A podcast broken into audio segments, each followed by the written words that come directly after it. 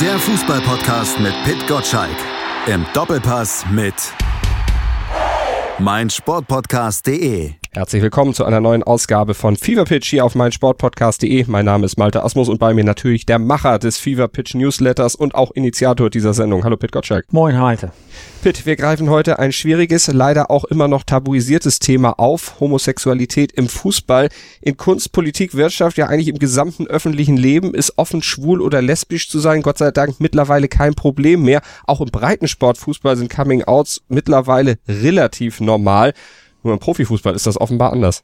Naja, äh, schon allein deswegen, und warum machen wir die Sendung heute? Weil es einen Twitter-Account gibt, äh, wo jemand ankündigt, ähm, sich outen zu wollen. Es handelt sich äh, nach eigenem Bekunden um einen Zweitligaspieler. Er wolle erst die öffentliche Reaktion abwarten. Und wissen wir nicht, ob das ein Fake-Account ist, aber an der Reaktion kann man schon erkennen, wie brisant ähm, das Thema ist. Und dass es brisant ist, zeigt, dass der Fußball äh, in irgendeiner Form da noch Nachholbedarf hat. Hm. Er hat gesagt, ich teste hier, ob ich den Druck aushalten kann. Ist Twitter da der richtige Ort, um solchen Druck äh, ja, zu erproben sozusagen? Glaube schon.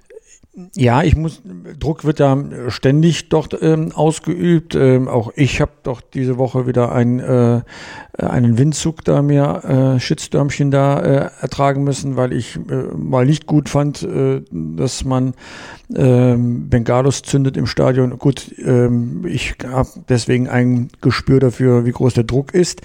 Aber wie äh, dieser vielleicht Spieler da so äh, das äußert, ist das natürlich, also mal, nochmal wirklich eine Lebensentscheidung, sich zu outen.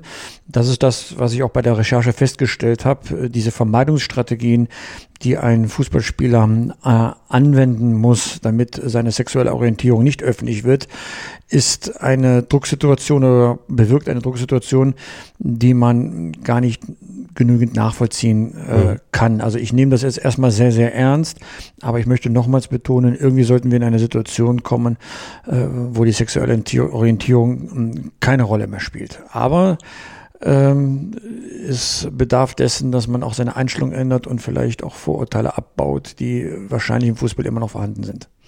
Du hast ein Gespräch für diese Sendung für Fever Pitch, den Podcast hier auf meinsportpodcast.de geführt mit einem, der sich ja viel intensiver noch mit dem Thema Homophobie im Fußball auseinandersetzt. Christian Rudolph, der ist Vorstandsmitglied äh, von, musst du jetzt genau erklären. Vom Lesben- und Schwulenverband äh, Deutschland, genau in dieser Reihenfolge. Und er ist zuständig für Fußballfragen. Und das äh, äh war eine Bezeichnung, die ich dann sagen wir, als sehr treffend fand, um mit ihm darüber äh, zu reden. Wie gesagt, äh, auch ich muss mich muss da einen Perspektivwechsel dann vollziehen, ähm, weil ich bisher da wenig Berührungspunkte habe und ähm, dachte, er ist auch wirklich unser richtiger Gesprächspartner dann ähm, äh, zu diesem äh, Thema. Ich möchte nur so einen kleinen Aspekt mal nennen, damit sagen wir, die Sensibilität dafür geschaffen wird, was ich meine. Äh, meine Einstellung war immer, dass ich sage, warum soll man herausstellen, dass man schwul ist? Man sollte doch äh, das als Selbstverständlichkeit hinnehmen und das nicht noch extra betonen müssen. Und ich bekam im Zuge von Recherchen von einem Fachmann zu hören, naja, ähm, auch die Heterosexuellen betonen immer wieder ihre sexuelle Orientierung. Sag ich, wie das? Also, das ist doch der Normalfall, oder? Nee, sagt er, ähm, diejenige mir, der da in diesen Fragen vielleicht wirklich sensibler ist, schau mal, wenn jemand seine Frau mitbringt, seine Spielerfrau und sie herzeigt, ist das ein Statement selbst wenn jemand äh, davon spricht, was seine Frau zu Hause gesagt hat zu einem Thema, ist das ein Statement. Wir hören es nicht als solches, weil wir nicht sensibilisiert sind. Aber stell dir mal vor, ein Fußballspieler würde sagen, ich habe darüber auch schon mit meinem Mann gesprochen, wie groß denn bei demselben Statement doch der Aufschrei oder die Verwunderung wie auch immer wäre. Und daran sieht man, wie unvorbereitet bisher die Öffentlichkeit mit dem Thema ist. Und ähm, ich habe daraus geschlossen, äh, wie unvorbereitet ich als Medienschaffender auch bei diesem ähm, Thema bin. Mein idealistischer Ansatz, es sollte egal sein, äh, ist da, klar. Aber die Wirklichkeit sieht dann doch anders aus. Mhm. Ähm, und äh, ich glaube, wir müssen alle da ähm, noch ja, wie sagt man das? Ich weiß, also man merkt ja schon, wie ich jetzt gerade so ein bisschen stotter, hm. wie man das richtig ausdrückt, so dass man auch, sagen wir mal, keine Gefühle verletzt.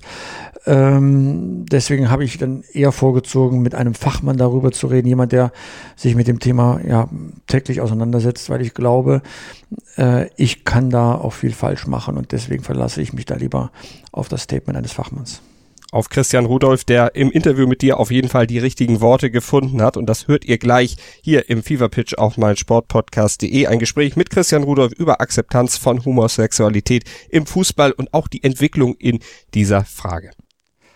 Und am Mikrofon haben wir hier Christian Rudolph. Er ist im Bundesvorstand des Lesben- und Schwulenverbandes Deutschland und ein, ein absoluter Experte für das Thema Homophobie im Fußball. Herr Rudolph, ein Twitter-Account beschäftigt gerade die Fußballszene. Ein Zweitligaspieler, angeblich muss man sagen, äußert, ähm, dass er ähm, sich vornimmt zu outen, aber erstmal die Reaktion abwarten will. Wie stehen Sie zu der Aufmerksamkeit, die ein solcher Twitter-Account anzieht? Ähm, erstmal waren wir, ich denke, sind erstmal alle überrascht natürlich über die Kommunikationsform, über Twitter und so vorab. Ähm, gleichzeitig sehen wir natürlich auch, äh, welche mediale Aufmerksamkeit dieser Account jetzt äh, natürlich hat. Und ähm, finde die Diskussion auf jeden Fall sehr wertvoll und auch interessant. Und äh, wir schauen uns das gerade jetzt an, versuchen das relativ unaufgeregt äh, anzuschauen vor allen Dingen. Und ähm, ja, warten ab, was am Ende dabei rumkommt und finden es aber auf jeden Fall erstmal spannend. Schwierig würde ich allerdings schon finden, wenn es ein Fake-Account ist und äh, damit wieder eine Aufregung erzeugt wird. Gibt es seit dem Hitzesberger Bekenntnis 2014 eine höhere Akzeptanz für Homosexualität beim Fußball?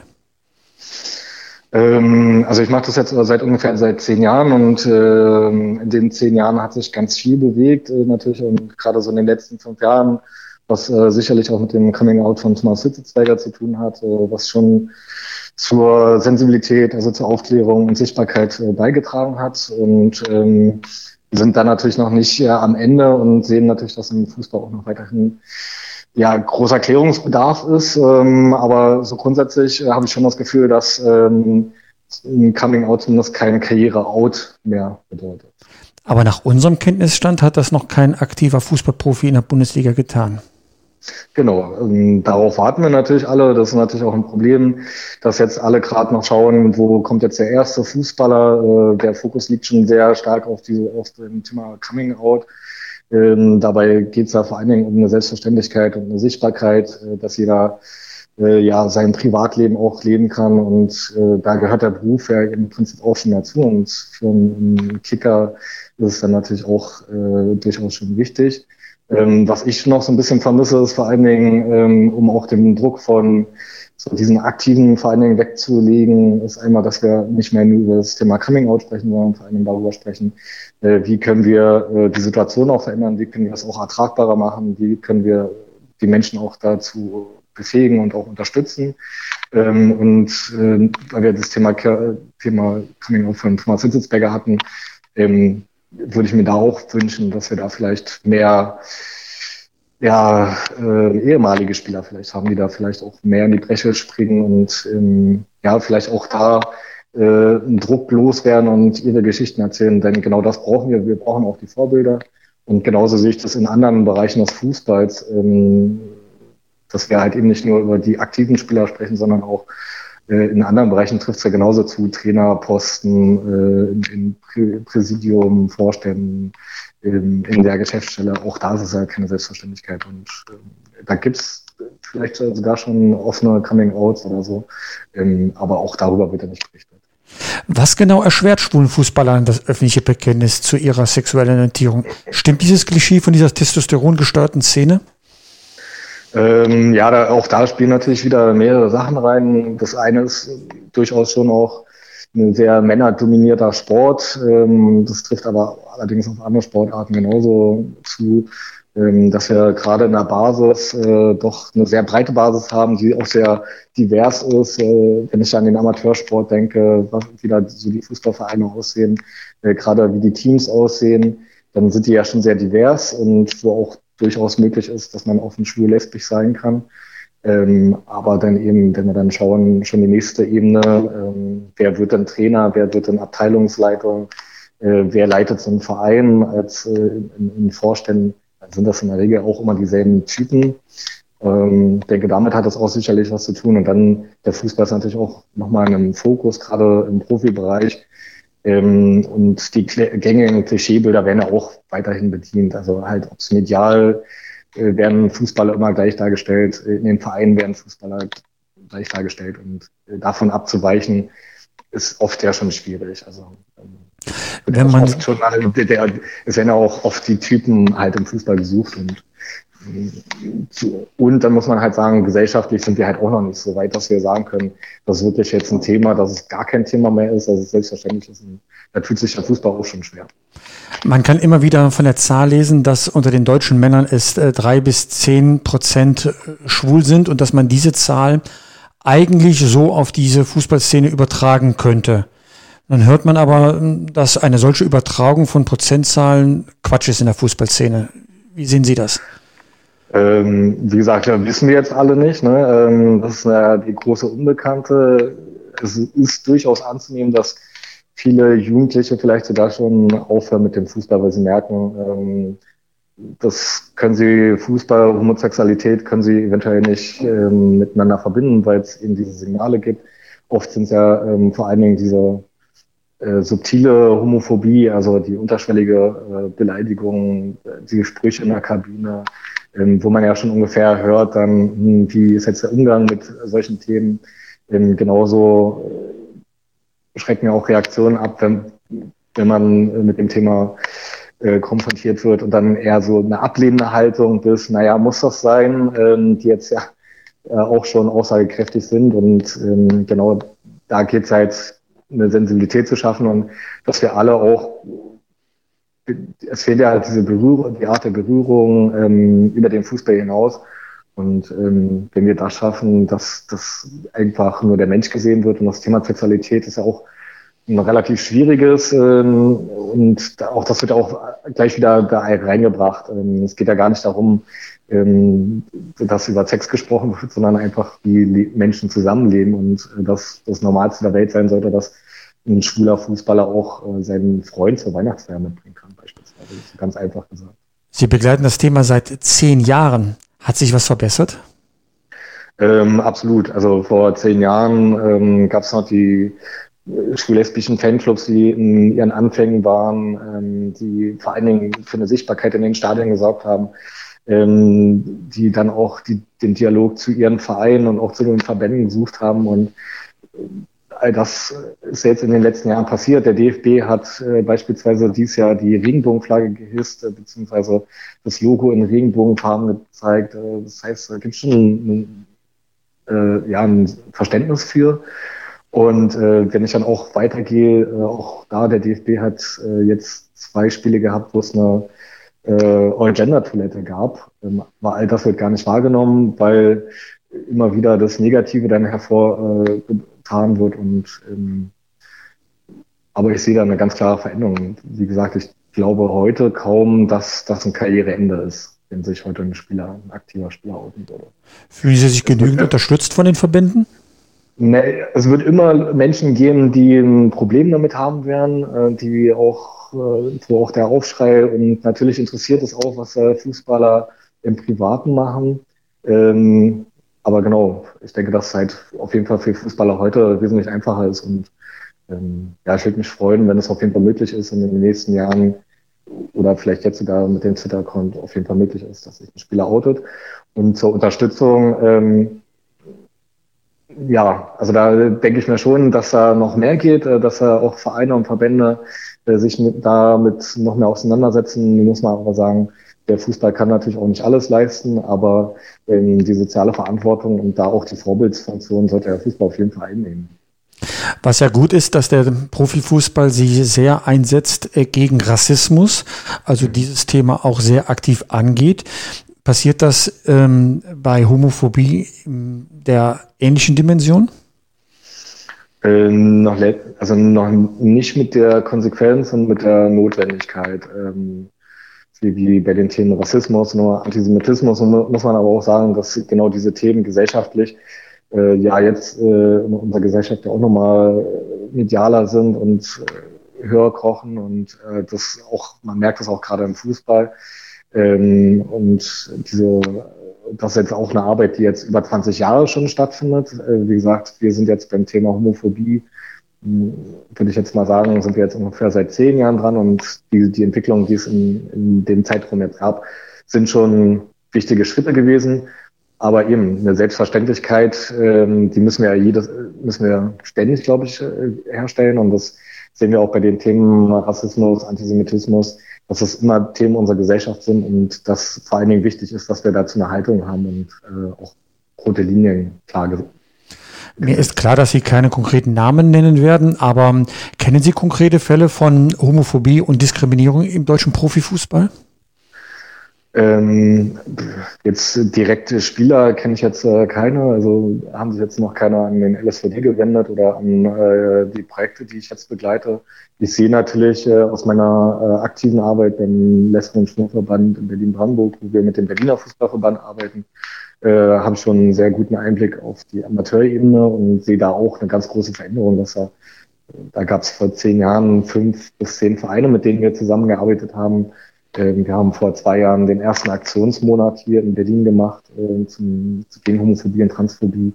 Und daran haben sich knapp 40 Vereine am Ende beteiligt. Also ähm, und äh, auch da hatten wir jetzt das Thema Trans auch schon aufgegriffen. Das heißt, auch da sind die Vereine dran und äh, fragen nach, wie sieht das Spielrecht für Trans aus? Ähm, also wenn man das jetzt in der Gesamtbetrachtung sieht, äh, in den letzten zehn Jahren, dann wären das äh, zum Beispiel Schritte gewesen, die hätte ich vor drei Jahren nicht voraussehen können, dass wir uns jetzt sogar schon um, um das Spielrecht von Trans und Inter äh, bemühen.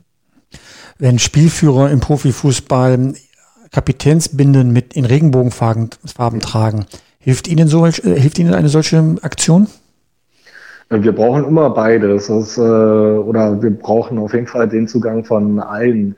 Das heißt, ähm, wenn solche großen Profivereine und dann auch Persönlichkeiten und auch Spieler sich dazu ganz selbstverständlich positionieren und bei einem Spiel so eine Regenbogenarmbinde tragen, dann tragen sie mit natürlich ein Statement auch nach außen und die brauchen wir, wir brauchen diese Leuchttürme. Wir brauchen diese Aufmerksamkeit, ähm, weil eben das lange war es ein Tabuthema. Wir können heute vielleicht nicht mehr von Tabuthema reden, da wir ja darüber reden, Gott sei Dank. Aber es ist immer noch äh, insofern als Tabuthema zu äh, verstehen, dass man ungern darüber redet, ähm, dass man denkt, äh, man wird da vielleicht selber vielleicht äh, beschuldigt oder, oder verdächtigt, schwul, äh, schwul zu sein, äh, so, so will ich es ausdrücken. Ähm, äh, da, da, da herrscht ja ganz viel Unsicherheit, Unwissen vor allen Dingen und ähm, die, dieser selbstverständliche Umgang, der ist vor allen Dingen wichtig. Und dann hilft es natürlich schon, dass ein Kapitän eine Regenbogenarmbinde trägt. Und äh, dieser Spieler, das ist der Unterschied, kann diese jederzeit abnehmen. Ein schwuler Fußballer kann seine Sexualität nicht einfach ablehnen. Was unterscheidet den Mikrokosmos Profifußball womöglich von der Situation in der Gesellschaft? Naja, wie, wie alle Gemeinschaften, ne? dass wir alle äh, unsere Vorstellungen von dem Fußball haben, der Fußball stark äh, vorgeprägt ähm, und das vielleicht wirklich nochmal stärker männlich dominiert als vielleicht äh, andere Bereiche. Ähm, andererseits äh, hat der Fußball natürlich auch was sehr Integratives, gerade äh, und, und eine Strahlkraft, gerade der Profifußball. Aber der ist natürlich auch sehr stark in der Öffentlichkeit, äh, wo auch sehr stark darauf geachtet wird, äh, wo, wie, welche Spieler sich medial präsentieren. Ähm, vor allen Dingen wird ja immer erwartet, dass ein Spieler seine Leistung bringt. Wenn er das mal nicht tut, äh, ist er gleich stark in der Kritik. Und vielleicht trägt das auch nochmal zu, zu der Besonderheit da, dass es halt vielleicht wirklich nochmal schwieriger ist. Also ähm, ein Fußball, Fußballprofi, der kann nicht äh, privat in den Urlaub fliegen. Also Ne? Also das ist halt, äh, und äh, auch über die Spielerfrauen wird da berichtet. Ähm, und da werden auch ständig dieselben äh, Bilder geprägt. Ich glaube, das unterscheidet den ähm, Profifußball vielleicht auch nochmal im Speziellen vom Amateursport. Wären Sie erst zufrieden, wenn man über den Spielermann genauso berichtet wie über eine Spielerfrau heutzutage? Ach so. ähm, ja, nee, also weil ich eh kein Fan davon bin, äh, von Spielerfrauen und äh, der Darstellung etc. und äh, würde mir da auch mehr wünschen, dass die Frauen, über die Frauen anders berichtet wird und nicht nur als ein Anhängsel von den Fußballspielern. Ähm, aber ich würde mich natürlich freuen, wenn äh, die Spieler Männer genauso in der, äh, im Stadion zu sehen sind wie die Spieler Frauen. Und äh, genauso ähm, ja, man beide zusammen einfach ein erfülltes Leben führen können. Herr Rudolf, vielen Dank für das Gespräch. Vielen Dank. Christian Rudolph im Gespräch mit Pit Gottschalk. Ja, Pit, was können wir denn als Medien noch anders oder vielleicht auch besser machen, dass wir dann auch von unserer Seite ein Umfeld schaffen, was einfach ja, Coming-out freundlicher ist? Ein klares Bekenntnis, ich weiß es nicht. nicht. Ich muss da äh, bei dem Thema auch lernen. Es hat es ja noch nie gegeben, dass ein aktueller Bundesligaspieler sagt, ich bin äh, schwul. Thomas Hitzberger wissen wir, das hat er nach seiner Karriere gemacht. Dann, wenn er wusste auch, dass er auf dem Rasen nichts mehr äh, zu hören äh, bekommt. Es wird dann wie im richtigen Leben sein. Manche Leute können gut damit umgehen, manche können Leute können nicht damit umgehen. Und jemand, der nicht weiß, was auf ihn zukommt, wird da immer sehr, sehr vorsichtig sein. Und das kann ich sehr, sehr, sehr gut nachvollziehen. Ähm, wir Journalisten müssen auch diese Situation erstmal erlebt haben, um darüber zu diskutieren. Ich kann mich dran erinnern, als Thomas Hitzesberger sein Coming Out hatte. Ähm, manche Medien haben sehr groß berichtet. Das war damals ein Interview in der Zeit äh, und viele haben nachgezogen in der Medienlandschaft. Der Kicker hat das Thema, glaube ich, ganz klein, vielleicht sogar gar nicht gemacht, äh, um diese Selbstverständlichkeit äh, zu äh, betonen. Der Kicker ist dafür auch sehr kritisiert worden, weil äh, es so etwas Außergewöhnliches war, äh, dass man schon eine Einordnung dort ähm, bringen sollte.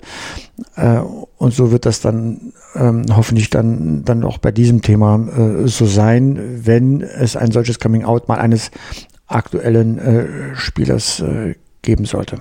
Ein Beispiel aus den USA sollte auf jeden Fall in diese Richtung Mut machen. Der MLS-Spieler Colin Martin von Minnesota United, der hat sich vor einigen Monaten selbst geoutet, hatte sein Coming Out und berichtet seitdem von durchweg positiven Erfahrungen. Er habe darauf keinerlei negative Resonanz erhalten und das haben wir ja auch herausgestellt, finden wir, sollte auch keine positive Ausnahme sein, sondern eigentlich der Normalfall.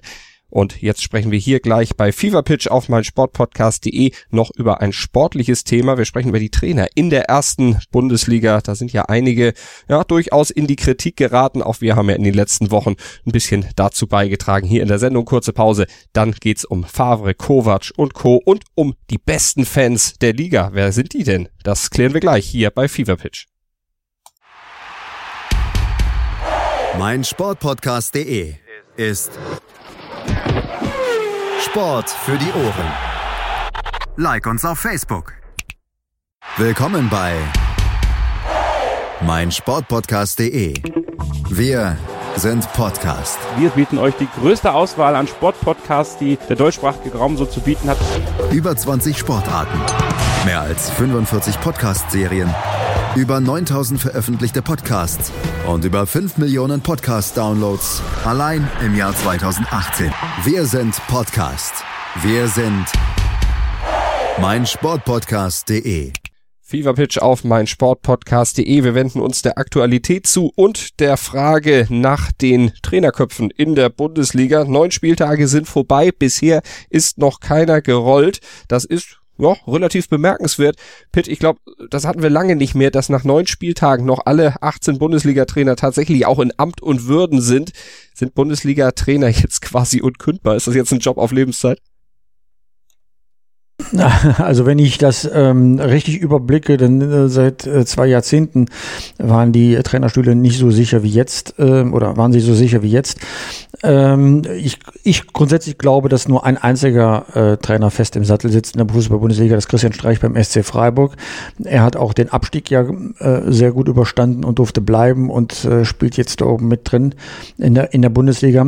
Alle anderen ähm, haben einen sicheren Arbeitsplatz bis zum nächsten Spiel. Schnell äh, und äh, manchmal nicht äh, viel länger.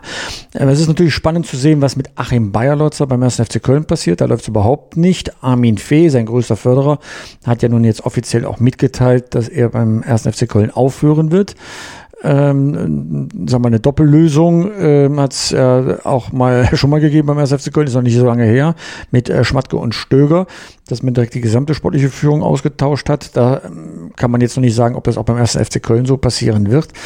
Aber äh, bei Bayer Lutzer wird es langsam sehr enden. Das Aus im Pokal in Saarbrücken ist schon äh, peinlich genug und so langsam muss man auch mal beginnen, regelmäßig zu punkten in der Bundesliga, damit der Abstieg äh, nicht wieder folgt. Man hat sich jetzt gerade erholt, ist wieder aufgestiegen, alles soll wieder besser werden, hat einen super Sturm äh, vorne drin und man versteht nicht ganz, äh, warum die Mannschaft nicht äh, durchstartet. Also äh, das ist mit Sicherheit ein Brandheit. Und natürlich Nico Kovac, äh, ne, seitdem er da ist, äh, wackelt sein Stuhl schon bedenklich. Auch er kann sich nicht sicher sein, dass er die Saison überstehen wird, so traurig das auch ist. Mittlerweile gerät sein Stuhl aber immer weiter in Schieflage, aber auch weil er sich mit Äußerungen ja, die Fans betreffend, aber auch seine Spieler betreffend, selber aktuell so ein bisschen ins Abseits manövriert, habe ich das Gefühl. Denn ich meine, wenn er gefragt wird äh, nach Analysen äh, seiner, der Ergebnisse seiner Mannschaft und er hackt vor allen Dingen auf den Spielern rum, äh, Selbstkritik höre ich da nicht durch. Also das ist immer ein gefährliches Zeichen, wenn ein Trainer seine Spieler in die Mitverantwortung nimmt. Große Trainer hat immer ausgezeichnet, dass sie entweder bis zur Selbstaufgabe hinter ihrer Mannschaft stehen oder punktuell sich natürlich den ein oder anderen geschnappt haben, um eine sogenannte Musterleiche zu äh, produzieren. Ähm, dass also der Rest der Mannschaft sagt, oh Gott sei Dank hat es mich nicht erwischt oder es hat den richtigen erwischt. Dass er so pauschal seine Mannschaft kritisiert, und zwar die Einstellung der Spieler, ist kein gutes Zeichen, weil das führt in aller Regel dazu, dass sich alle Spieler gegen den Trainer solidarisieren. Ähm, da muss man schon äh, Ross und Reiter nennen, am besten intern und dann extern. Ähm, wenn das quasi intern schon alles ausgestanden ist und er jetzt extern geht, um da etwas zu bewirken, dann muss man wirklich in Sorge sein, ähm, wie lange Nico Kovac da wirklich noch Trainer ist äh, beim FC Bayern. Jetzt kann man ja viel mit Mentalität erklären. Das wurde ja in den letzten Wochen in der Bundesliga auch gemacht. Aber solche ja, Abspielfehler, solche Abstimmungsprobleme, die die Bayern aktuell haben und ja auch im Pokal gegen Bochum gezeigt haben, das hat doch nicht nur mit Mentalität zu tun. Da muss doch auch am gesamten Spielaufbau und an der ganzen Taktik, was ja auch bei Kovac regelmäßig kritisiert wird, irgendwas nicht stimmen. Also äh, man kann davon ausgehen, dass jemand, der beim FC Bayern Fußball spielt, auch Fußball spielen kann. Also die sind schon alle in der Lage, über drei oder 30 Meter einem Ball genau in den Fuß zu spielen. Wenn das äh, nicht gelingt, dann kann das natürlich mehrere Ursachen haben. Eine ist Nervosität, aber ich wüsste jetzt nicht, ähm, wo die Nervosität beim Spieler des FC Bayern herkommen soll. Also so ein Stadion wie beim VW Bochum äh, hat man schon viel krasser äh, erlebt. Einstellung heißt, äh, dass man vielleicht die gesamte Aufgabe zu leicht nimmt und deswegen nachlässig wird. Das ist definitiv eine, eine mögliche Ursache. Oder man spielt auch gegen den Trainer und macht das absichtlich. Ich glaube, wenn eine Mannschaft so in der Öffentlichkeit steht wie der FC Bayern, dann kann sich das kein Spieler äh, ähm, erlauben. Nee, ich glaube, das ist eine Form von Nachlässigkeit von einem, naja, die stehen unten drin in der zweiten Liga, das nehmen wir mal eben so mit, dieses, äh, dieses äh, Spiel am Dienstagabend. Das funktioniert halt halt nicht. Ne? Und das äh, haben die beiden 80 Minuten äh, demonstriert, äh, wie schwer sie sich tun und dann in 10 Minuten mal eben das Spiel gekippt. ja. Und ähm, da fehlt es einfach an Führung dieser Spieler, dass sie eine solche Aufgabe ernst nehmen. Wenn also Kovac auf die Einstellung der Spieler zeigt, dann gilt für ihn das gleiche wie für Lucien Favre bei Borussia Dortmund. Ähm, dann zeigt der Daumen immer in die eigene Richtung. Das heißt, für die Einstellung ist auch ein Trainer verantwortlich. Und wenn er dieses Klima nicht schafft, dass die Spieler mit der richtigen Einstellung in ein Pokalspiel gehen, in der zweiten Runde im DFB-Pokal, dann hat auch er etwas falsch gemacht. Und seine Äußerungen tragen nicht dazu bei, dass alle etwas beruhigter sind, sondern sie verschärfen dieses Klima noch. Das kann man mal als Trainer machen, dass man jetzt versucht, die Spieler an der Ehre zu packen. Ich finde, das macht man aber sehr konkret an konkreten Beispielen und nicht ganz so pauschal, wie er das jetzt getan hat. Glaubst du, er fliegt in Bälde, wenn sich an bestimmten Aspekten des Bayern-Spiels nichts ändert? Die Ergebnisse stimmen ja auf dem Papier aktuell noch. In der Champions League, da läuft's. In der Bundesliga, da ist man aktuell Zweiter, ein Punkt hinter Gladbach in der Tabelle und im Pokal ist man ja auch weiter. Unterm Strich äh, zählen Ergebnisse, aber auch in diesem Fall? Also die Bayern-Führung hat sich noch nie davon beeindrucken lassen, dass jemand das Double gewonnen hat oder dass die Mannschaft gerade auf Platz zwei in der Fußball-Bundesliga steht, ähm, sondern sie schauen immer darauf, wohin geht die Entwicklung und sind sie davon überzeugt, dass die Entwicklung in die richtige Richtung geht. Die Spielweise, und das hat äh, Rummenigge ziemlich deutlich gesagt, gefällt der Bayern-Führung überhaupt nicht. Sie sehen momentan auch wenig Anlass, äh, auf, äh, sag mal, etwas optimistischer in die Zukunft zu blicken. Und das ist jetzt schon auf Bewährung, was er dann macht. Das ist die typische ähm, Herbstkrise des FC Bayern. Das war schon letztes Jahr bei Kovac oder ein Jahr zuvor bei Carlo Ancelotti so, dass im Herbst irgendetwas passiert und dann, wenn es drauf ankommt, im Frühjahr läuft alles äh, wesentlich äh, besser. Aber ähm, jetzt muss Kovac das überstehen und es gibt einen großen Unterschied zum Vorjahr. Da war er ziemlich souverän. Er scheint etwas die Souveränität verloren zu haben. Wenn er jetzt Mitschuldige sucht, wie gesagt, das habe ich eben schon geäußert, dann ist das kein gutes Zeichen. Wie sind die Zeichen denn in Dortmund aktuell zu interpretieren. Wir haben ja in den letzten zwei Wochen immer mal wieder über Lucien Favre auch hier in der Sendung gesprochen. Jetzt hat Dortmund am Wochenende in der Liga ja gegen Gladbach gewonnen, äh, auch im Pokal sich jetzt durchgesetzt. Wie muss man es äh, werten. Also nee, sie haben vor 14 Tagen gegen Gladbach gewonnen, am Wochenende 0 zu 0 gegen Schalke gespielt, jetzt im Pokal gegen Gladbach sich mit 2 zu 1 durchgesetzt. Ist das eine Wende, die da zu erkennen sind, die auch dann Lucien Favre wieder etwas sicherer auf seinem Stuhl sitzen lässt? Die Situation hat sich nicht geändert. Das ist ein Zeitspiel. Man will schauen, ob, äh, wir mal, die Mannschaft sich jetzt fängt ähm, und konsolidiert. Und äh, da zählt äh, schon der Zeitplan, den ich mal so genannt habe, dass man Weihnachten schaut, ist man noch in Schlagdistanz zu den Champions League äh, Plätzen und zeigt die Formkurve so nach oben, dass man glaubt, auch im Frühjahr diesen Champions League Platz äh, zu sichern.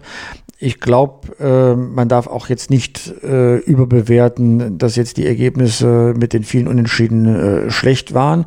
Natürlich waren die schlecht. Es geht mehr um diese Spielweise, weil auf dem Papier ist man ja noch äh, nah dran an der an der Meisterschaft, die man anstrebt. Wenn man neun Punkte Vorsprung verliert, kann man auch mal ein paar Punkte Rückstand äh, umgekehrt wieder aufholen. Also man darf halt den Abstand zu den Champions League Plätzen nicht zu groß werden lassen, sonst wird man sehr, sehr nervös in Dortmund, weil das Geld aus der Champions League braucht man grundsätzlich, um diesen ganzen Laden finanzieren zu können. Jetzt steht eine interessante Woche an für Borussia Dortmund. Erst Wolfsburg zu Hause, dann Inter zu Hause in der Champions League und dann geht's zu Bayern München ja, ne, da weiß man, wo die Mannschaft steht. Da weiß man auch, ob der Trainer die passenden Antworten auf die Herausforderungen ähm, äh, findet. Meine Kritik, meine Bedenken habe ich oft genug hier auch an dieser Stelle und im Newsletter geäußert. Äh, jetzt zählt's halt. Ne? So ein 2 zu 1 gegen äh, Borussia Mönchengladbach im DFB-Pokal ist eine Bestätigung, dass er die äh, Mannschaft erreicht. Auch der zuletzt sehr stark kritisierte Julian Brandt hat mit zwei Toren bewiesen, dass er vielleicht mehr Verstärkung als Ergänzung für die Mannschaft ist. Aber das sind alles nur Schlaglichter. Jetzt geht's darum, mal äh, Konstanz reinzubringen. Mal so fünf, sechs Spiele immer einen Dreier reinzufahren und zu zeigen, dass man auch wirklich mithalten kann. Und gegen Inter Mailand geht's ja schon darum, ob man in der Champions League überwintert oder nicht. Also entscheidende Spiele jetzt dann auch für Borussia Dortmund. Ähm, wenn wir ganz kurz auf Marco Rose eingehen von Borussia Mönchengladbach, der sitzt sehr fest im Sattel, auch wenn er jetzt aus dem Pokal ausgeschieden ist. Die Bundesliga-Leistung seiner Mannschaft, die zeigt schon, dass Gladbach auf dem richtigen Weg ist. Ähm, ich fand das einen hochinteressanten Satz, den ich über Borussia Mönchengladbach hm, gelesen habe. Ähm, dort stand zu lesen, äh, wir haben vielleicht nicht die besten Spieler, aber wir haben vielleicht eine der besten Mannschaften. Ne? Da zeigt sich, dass Marco Rose hm, aus dieser Sammlung von, von guten, aber eben nicht allesamt sehr guten Spielern eine Mannschaft geformt die zurückschlagen kann. Ne? Ja, jetzt hat man 1 zu 2 in Dortmund verloren, aber das kann halt auch passieren. Aber vielleicht ist das genau das, was Borussia Dortmund noch fehlt, eine Mannschaft auf den Platz zu, zu bringen, eine, die zusammenhält äh, und gemeinsam äh, zurückschlägt. So, das haben sie gestern mal den, am, am Mittwoch mal den Anfang gemacht und haben ein äh, 0 zu 1 in ein 2 zu 1 umgedreht. Ja, davon mehr. In der Vergangenheit äh, war es zu oft, dass man in Führung ging und dass die Führung leichtfertig verspielt hat, dass man mit einem Unentschieden, also mit dem Verlust von zwei Punkten aus dem Spiel gegangen ist. Und das äh, sorgt für Unruhe. Vielleicht ist es jetzt genau umgekehrt, dass man mit so einem Doppelerfolg gegen Borussia Mönchengladbach ein bisschen mehr Ruhe reinbringt. Also mal gucken, was am Wochenende jetzt passiert. Äh, lass uns einfach mal über die Frage dieser Woche dann, die auch noch aufgeworfen wurde, auch noch mal diskutieren. Die hat äh, Niko Kovac im Interview nach dem DFB-Pokal äh, gegen Bochum aufgeworfen. Da wurde er auf das nächste Spiel seiner Mannschaft in Frankfurt an diesem Wochenende angesprochen und da hat er die Fans der Eintracht rausgestellt, hat sie gelobt und gesagt, ja klar, das sind die besten Fans der Liga. Die werden ordentlich Wirbel machen. Das kommt natürlich jetzt bei seinen eigenen Fans nicht so besonders gut an, aber wenn man es mal vergleicht, die Stimmung in der Allianz Arena und die in der Arena in Frankfurt, äh, die ist in Frankfurt schon besser, oder? Äh, Frankfurt hat nicht die besten Fans der Liga, auf gar keinen Fall. Aber sie haben, äh, sie haben laute Fans und stimmungsvolle Fans. So, sie haben aber auch Fans, die dafür sorgen, dass man zweimal auswärts in der Europa League nicht äh, das Publikum stellen darf, sondern ähm, äh, dass also niemand mitreisen und die Mannschaft unterstützen darf. Das ist eine Bestrafung dafür, weil man sich nicht benehmen konnte ähm, äh, bei den internationalen Spielen. Äh, Eintracht Frankfurt hat die Mannschaft äh, oder äh, die hervorragende Leistung bringt, aber Fans, die sich gerühmt haben, zweimal äh, im Jahr in Folge ähm, die höchsten Strafen für Pyrotechnik und andere Vergehen im Stadion kassiert äh, zu haben. Da musste mal ein gesamter Block dann auch äh, leer bleiben bei einem Heimspiel. Ja, also die machen natürlich tolle Stimmung, das steht völlig außer Frage. Auch ich habe genossen diese Choreografien, äh, die es bei Europa League Spielen gegeben hat, aber diese Fans haben auch eine, eine Schattenseite und ich weiß, es wird mir wieder einen Shitstorm einbringen, aber wer seine Mannschaft unterstützt, also ein echter Fan ist, der sorgt nicht dafür, dass der Verein hohe Strafen zahlen muss, weil das ist vereinsschädigendes Verhalten. Diese Fans, sogenannten Fans, gibt es unter den wahren Fans dann auch bei Eintracht Frankfurt. Was er nur meinen kann, ist, dass dort richtig Stimmung ist. Die Stimmung ist ähm, in der Commerzbank Arena in Frankfurt mit Sicherheit besser als in der Allianz Arena. Aber was sind schon beste Fans? Fans, die äh, auch regelmäßig äh, hohes Eintrittsgeld bezahlen, um sich Fußball anzuschauen und damit auch den Verein mitfinanzieren, sind genauso Fans wie die Leute, die äh, äh, wirklich großartige Mitglieder bei den Fischerchören wären. Kann man denn so ein Ranking aufstellen, dass man sagt, also alle Punkte zusammengenommen, positive wie negative unterm Strich, die besten Fans kommen aus? Hast du da irgendwie. Nee, da kann man kein Ranking aufsetzen. Ne? Also man müsste jetzt mal definieren, äh, was überhaupt beste Fans sind. Ja, also ich finde zum Beispiel Superfans, die sehr kritisch mit ihrem Verein umgehen und auch mal auf Missstände im Verein oder in der Bundesliga hinweisen. Das finde ich zum Beispiel auch ein ganz, ganz wichtiges ähm, äh, Kriterium. Ähm, vielleicht sind aber Fans, die in einem kleinen Stadion gar nicht in der Masse groß sind, aber doch für Unterstützung sorgen, auch wenn ähm, das Stadion nicht das größte ist. Ich denke jetzt mal an Union Berlin, äh, sind das sind das beste Fans, ja. Ähm, Fans, die äh, weite Anreisen in Kauf nehmen, um auswärts dabei zu sein, die Mannschaft unterstützen, sind das vielleicht die besten Fans, auch wenn es nur ganz wenige sind, weil man halt nicht so äh, nicht so viele mitbringen kann, ja. Also ich finde, das äh, Wort beste Fans gibt es vielleicht gar nicht und führt das überhaupt äh, unzureichend wieder. Ich glaube, was, äh, was Nico Kovac meinte, waren tatsächlich die lautstärksten Fans und das kann man in der Tat Eintracht Frankfurt dann zugestehen. Das sind sie, aber laut ist eben nicht immer auch am Ende gut. Aber das ist eine andere Geschichte. Naja, ich muss jetzt mal erzählen. Ich habe das Spiel gesehen, ja. Liverpool gegen Tottenham, ja. Und man hat, kennt ja dieses Ultra-Phänomen nicht in der Premier League, wie es es in Deutschland gibt. Und da gibt es auch keine Bengalos. Aber da war eine fantastische Stimmung, weil der Sport so großartig war. Bei jeder Szene ging das Publikum mit, hat geraunt, hat gejubelt, hat äh, aufgestöhnt, ja. Das war total stimmungsvoll ähm, weil ich nicht dieses Tam Tam Tam immer gleiche Lied gut gehört habe von Capos, die noch nicht mal was vom Spiel sehen, weil sie mit dem Rücken zum Spielfeld stehen, ja. So, sind das jetzt bessere Fans, äh, nur weil die singen, oder sind, sind das super Fans, äh, die was vom Fußball verstehen und mitgehen, was dort auf dem Rasen passiert, ja? Das ist aber eine Diskussion, die kann man in der Öffentlichkeit nicht gewinnen. Ähm, ich definiere vielleicht Superfans anders als äh, die Gruppierungen aus der Ultrabewegung, ja, das sind, äh, die haben genauso ihre Berechtigung und machen großartige Sachen. Diese Choreografien, ich habe mal eine wunderbare Choreografie auf Schalke gesehen, äh, zu den 20 Jahren ähm, Europacup-Gewinn, ja, fantastisch. Aber was sind beste Fans? Die, die gut äh, basteln können und Fans, die gut singen können. Also da würde ich jetzt meine Zweifel anbringen wollen. Also ein sehr, sehr schwieriges Thema, wo wir jetzt auch nicht wahrscheinlich auf einen Nenner kommen, beziehungsweise nicht so am Ende da rauskommt, dass alle, die dann zu Hause zuhören, auch tatsächlich und den Argumenten vielleicht überzeugt sind, weil da wirklich jeder seine eigene Meinung hat. Ich würde sagen, wir lassen es mal an diesem Punkt stehen und werden uns in der nächsten Woche dann natürlich wieder mit aktuellen Themen aus der Fußballwelt beschäftigen, hier bei Fever Pitch, dem Podcast auf meinsportpodcast.de und ihr haltet euch natürlich unter der Woche auf dem Laufenden mit dem Fever Pitch Newsletter, da bin ich mir ganz sicher. Abonnieren könnt ihr ihn, Pitt, wo? Unter newsletter.bitgottschalk.de. Und dann kriegt ihr ihn werktags beziehungsweise von Montag bis Samstag, es sei denn, es kommt ein Feiertag dazwischen um 6.10 Uhr in euer E-Mail-Postfach und dann seid ihr schon morgens bestens informiert über das aktuelle Fußballgeschehen in Bundesliga und auch in den internationalen Ligen oder auch über die Nationalmannschaften. Ganz egal, worum es im Fußball geht, im Fever Pitch Newsletter, da werdet ihr drüber informiert und natürlich auch bei uns hier im Podcast auf meinsportpodcast.de bei Fever Pitch. Vielen Dank fürs Zuhören und vielen Dank wieder, Pitt, für deine Mitarbeit. Ciao, Malte. War wieder mal ein Vergnügen mit dir. Fever Pitch, der Fußballpodcast mit Pitt Gottschalk. Im Doppelpass mit meinsportpodcast.de. 90 Minuten, zwei Teams, pure Emotion. Es geht wieder los. Die Fußball-Bundesliga auf meinsportpodcast.de. Abonniere jetzt deinen Bundesliga-Podcast und sei dabei im Bully Special. Weserfunk. Auf die Zirbelnuss. Füchsle Talk. BV Beben. Unter Flutlicht. Werkskantine am Wasserturm. Und viele mehr. Die Fußball-Bundesliga auf meinsportpodcast.de.